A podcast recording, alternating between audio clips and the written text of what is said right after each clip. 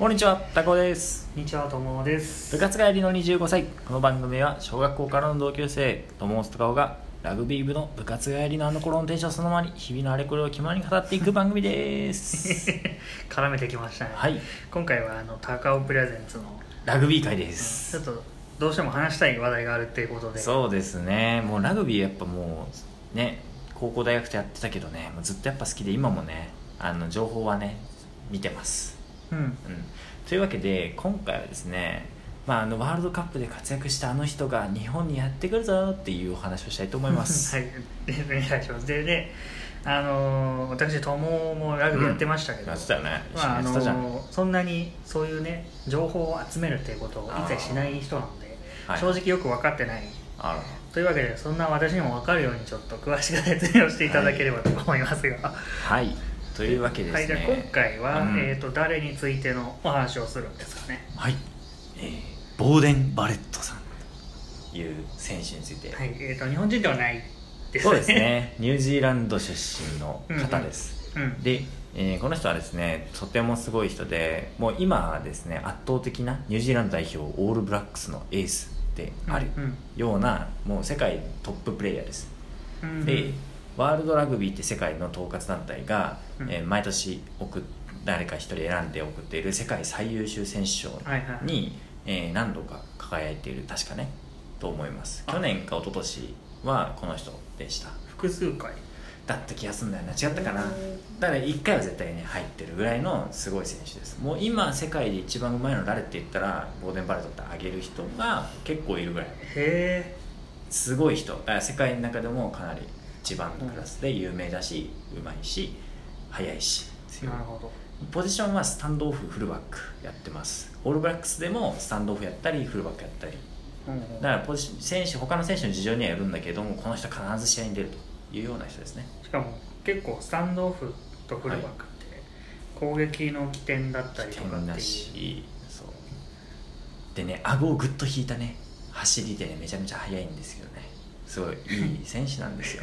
そう顎引いたって必要なんでしょ。でもめちゃめちゃイケメンなんでちょっと聞いてる方絶対ググってくださいね。そうね今ちょっとここも写真を見ながら話してるんですけど、そうです。なんか爽やかっすね。そうですね。め俳優っちゃめちゃぽいわそうですね。俳優っぽい。うん。イケメンなのよこの人。王子だよねだからまさに。でこの人が日本のトップリーグサントリーサンゴリアスにね加入しましたっていうニュースがですねまあもう結構前なんだけど流れてましてう、ん。来るんだすげえと思って。でですね基本的にオールブラックスの選手っていうのは基本的にオールブラックスっていうのはニュージーランドの協会のチームでプレーしてる人しか選ばれないっていう決まりがあるんですよ。ボーデン・バレットも含めてね。だからボーデン・バレットさんもニュージーランドのスーパーラグビーのチームであるブルーズっていううん。チームにも名前があるのねこの人は。はいで4年間の契約をしてるわけ。はい。でしかもオールブラックスに選ばれるような選手っていうのは協会ニュージーランド協会とも契約してるんですよ。うんうん。そんな彼がなんで日本にこのね1年間、まあ、サントリーに来ることができたかっていうことなんですよ。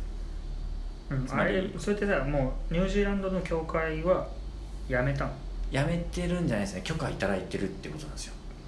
出張？出稽古的な？そう基本的にオールブラックスは、まあ、でも60キャップ以上取ってる選手は多少その海外にでのプレーをしたとしても結局オールブラックスに選ばれるみたいな、へまあそのベテランさんさすがです割引みたいなのがね発生するんだよそう。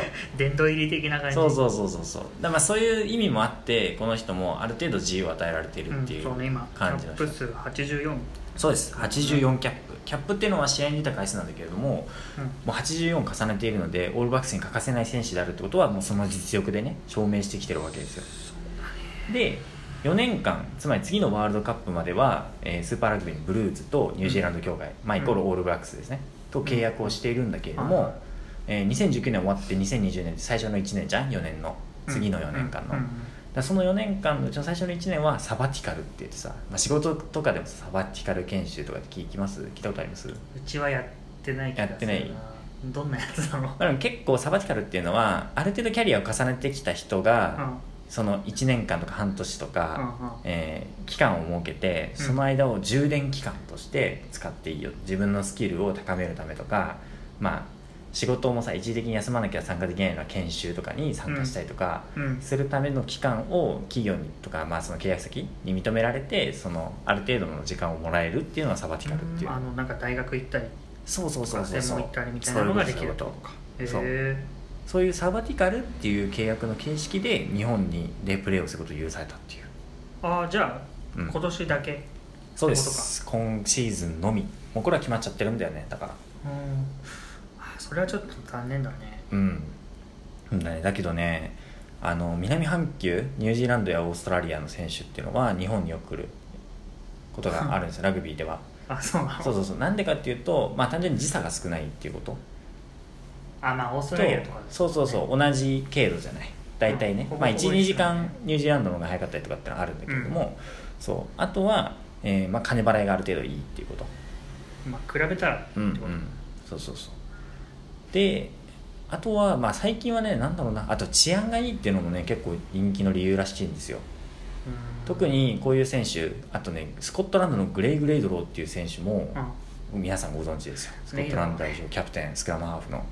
彼も NTT コミュニケーションズっていうチームに今年加入するんだけどうん。やっぱり日本に来たかったっていう理由のうちに治安が良くてうん。食べ物も美味しい住みよいかいい環境だっていうことを挙げてるのね。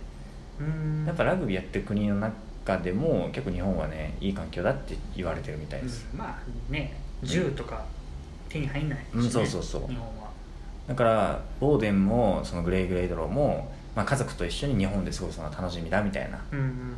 まあ、そういうさ期間なんだろうな。いわばなんか仕事しながらまあバカンスするじゃないけど まあそれに近いような発想で、うん。日本でラグビーする選択肢をね取る外有名外国人選手が多いわけですよ、うん。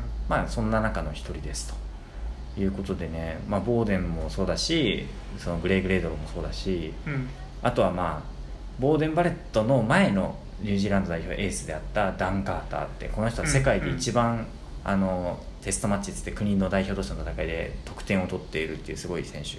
はい。もうラグビー史上最高の選手と言っても過言ではない人も神戸製鋼っていうチームにね、えーもう3シーズン目ですか加入されてからいたりとか、えーニュージーランド代表のキャプテンかな？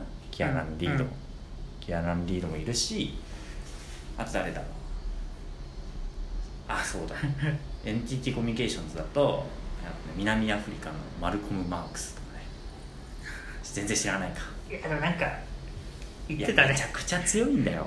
出てたよね。まあとりあえず有名な選手がもう粒揃いでねどんなチームにいっぱいいるんですよ。だからそうするとやっぱ今年の日本ラグビーは。もう大盛り上がり。大注目ですよ。すごい選手いっぱいいると思う。楽しみでしょうがないね。どのカードでもなんか。そうそうそうあのどこぞこ代表っていう人が必ず必ずいる。ぜひ見ていただきたい。急に宣伝みたいいやでもね日本ラグビーって今本当に上り調子であの、うん。ワールドカップでね史上最高の成績？日本としてはさ。そうだね。収めたっていうのもあるし日本ってだってさ2015年に3勝するまで、えー6大会ぐらいあったんだけど、その中でだからグループリーグ4戦やるじゃん、うん、うんだから多分四六24試合ぐらいやってんだけど1回勝って1回引き分けて残り22回負けてるとか、うん。そういう成績だったのに2015年は3勝。で、えー2019年は4勝だよね。全勝して決勝ラウンドに進んだと。うん。いうことですごくね今高まってきてるっていうのは、まあ、日本っていう国の環境の良さ外国人外国出身選手の力って大きくて、うん。らその日本っていう、ね、国が環境良くてそこにここでプレーできるってことに価値が生まれていて今。うんうん。で外国の現役のトップの選手が来て日本のチームに加入する。で日本のチームに加入して日本の選手になんだろうなその知識だったり経験だったりとかを広めてうん。レベルを底上げすると。うん。それによって日本のレベルも上がってくるっていうねことがあって今ねすごいいいサイクルに入ってるんですよラグビー。確かにこのままねだいぶこうさそう。しなんだろうまあ尺度として正しいのか分かんないけど、こう CM とかさテレビ番組とかにもなんか露出も増えてるし、うん。あのシーズンになるとさあの高校も大学も、うん。そのプロも結構テレビで見ることも増えたと思ううんだから、ん。なんかそういう意味ではもうもうちょっと浸透するとうんより盛り上がるんじゃないそうかなだね。結構もうラグビー知らない人とかも見に来るようになってるからね。そうそうそうそう。そうしかも見に来ていただければワールドカップで活躍してたような有名選手もいるっていうさ。あの,、ね、あのあれでしょ？サッカーだとさ前少し前にさ大阪かどっかにイニエスタが来るみたいな。神戸な？神戸神戸。そうそうそうイニエスタだっけ？あれっていうか。イニエスタイニエスタ。アンドレス・イニエスタですよとかってことでしょ。そうそうそう。なんならだイニエスタもいればもうサッカーで言ったら誰だ？エトーとか。エトーってもう古い。まあ古いけどジダンとかさ。バロテッリとかさ。ペペとか。ペペとか。か そうそうそう。俺が知ってるロナウド。ロナウドってあれよ。あー昔の方のロナウドよ。クリスティアーノ・ロナウド。じゃない方のロナウドじゃない方のブラジル代表のロナウドとか。そういう選手がもうバリバリ集まってる状態なんですよ。日本ラグビーっていうのはオールスターだね。モールスター状態。すごいよ。ということでねぜひぜひまあコロナウイルスのねこの状況の中ですけど行きたいねでもね。行きたいね。うん。ぜひ行きたいね。ねそうでも人気出てさ何が悩ましいってさ、チケット取りづらくなったよね。取れなくてさだから中断する前のトップリーグとかも行きたい行きたいって言ってたけど行けなかったもんだって。取れないんだよね。高いとこ全然取れない。全然取れいないよ。まあでも嬉しい悲鳴じゃないですかそれも。うん寂しいけどね。そうでも結局さそうやって何？国内での盛り上がりで、うん。ラグビーに金が集まることでこのいいスパイラルっていうのはさらに継続すると思うのでぜひぜひこれを聞いてくださった皆さんもラグビーに興味持っていただければそれが日本ラグビーの発展につながりますのでよろしくお願いします。はい。ね当番組はラグビーの 非公式応援番組ですねというわけでまあ引き続き質問とお待ちしております、はいラグビーのこと何でも聞いてください、はい。それではまたお会いしましょう。さようなら